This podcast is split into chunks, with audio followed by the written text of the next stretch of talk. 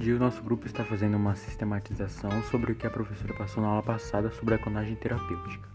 A prática da clonagem terapêutica tem como objetivo obter células-tronco que podem ser utilizadas em estudos de desenvolvimento humano ou no tratamento de doenças, não sendo proibida na lei da biossegurança brasileira, porém apresenta limites de permissões, sendo eles a utilização de embriões humanos produzidos por fertilização in vitro, é, embriões não utilizados no procedimento de fertilização e embriões inviáveis ou congelados há 3 anos ou mais, na data da publicação da lei, que é 2005, ou que já congelados na data da publicação da lei.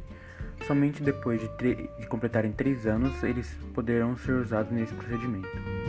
Caso tenha violência dessa lei, o violador responderá pelo delito disposto no artigo 24 da Lei 11.105/2005, utilizar embriões humanos em desacordo com o que dispõe no artigo 5 da Lei 11.105/2005.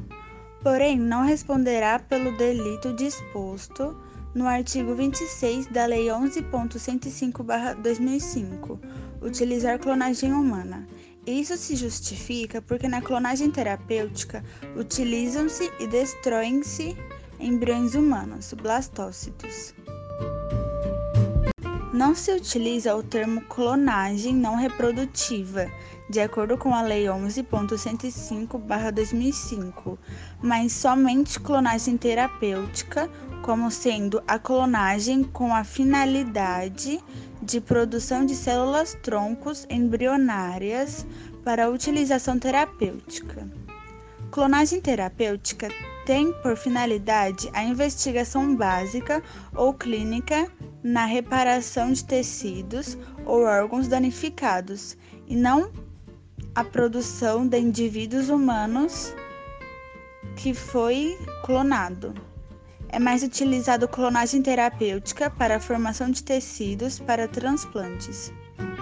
Bom, sobre o vídeo ela comenta sobre a genoma de embriões e também que existe 5% de pessoas que nascem com uma mutação que determina que são resistentes ao HIV.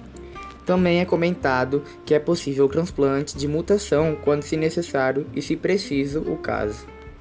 Esse transplante ocorre com a retirada da medula óssea, a modificação e depois a reintrodução na pessoa. Não é permitido que se faça a edição de genes e embriões. Com isso, os genes que vêm com problemas acabam sendo descartados.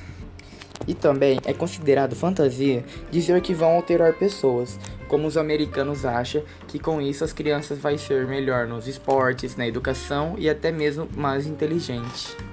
E, em relação às doenças, essa técnica poderia ser revolucionadora, pois acabaria melhorando várias questões. Temos os exemplos também da imunoterapia. Ela altera o sistema imune para ele conhecer o tumor que vem acontecendo no corpo da pessoa. Continuando a fala sobre o vídeo, na imunoterapia, ocorre uma alteração do sistema imune para ele reconhecer o tumor como algo a ser destruído. Também é possível retirar a medula óssea do paciente, modificar no laboratório e reintroduzir para ver se vai ser destruída. É, outras doenças genéticas já se começou a fazer a edição gênica nas pessoas e não em embriões. E ocorre da mesma forma que foi dito.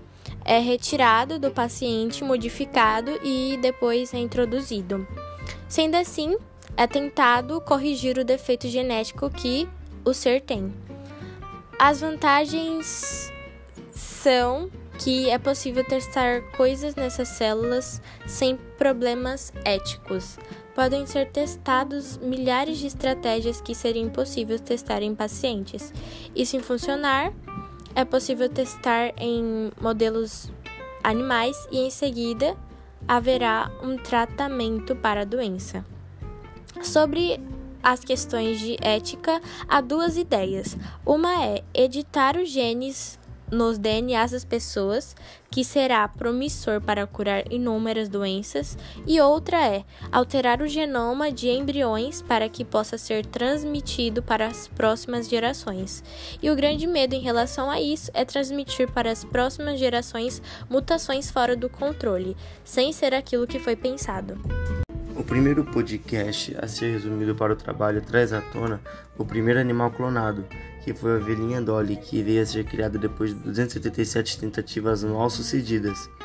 Ela, ao longo de sua vida, foi feito o um estudo para saber se ela era fértil, e sim, ela era.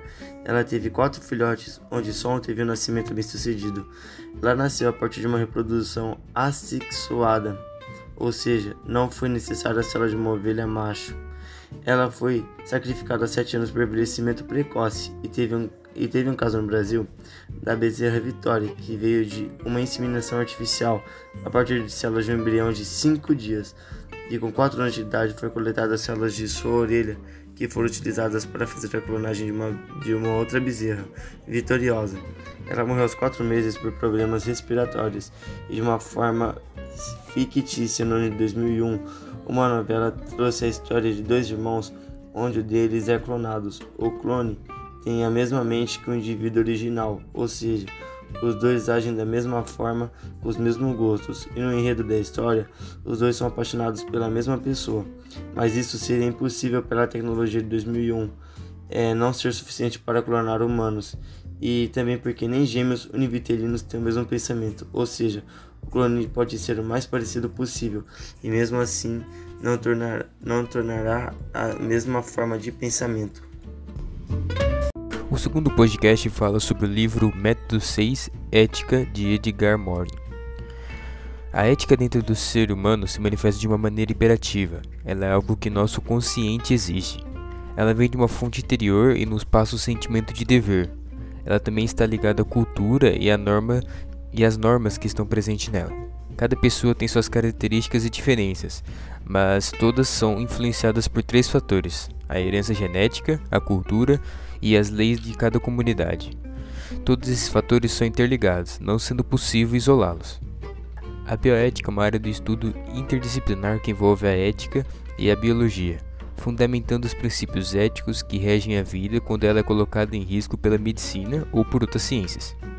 Os principais temas e os mais abordados são a eutanásia e o suicídio assistido, o aborto, a utilização de células-troncos e o direito dos animais. E foi isso, pessoal.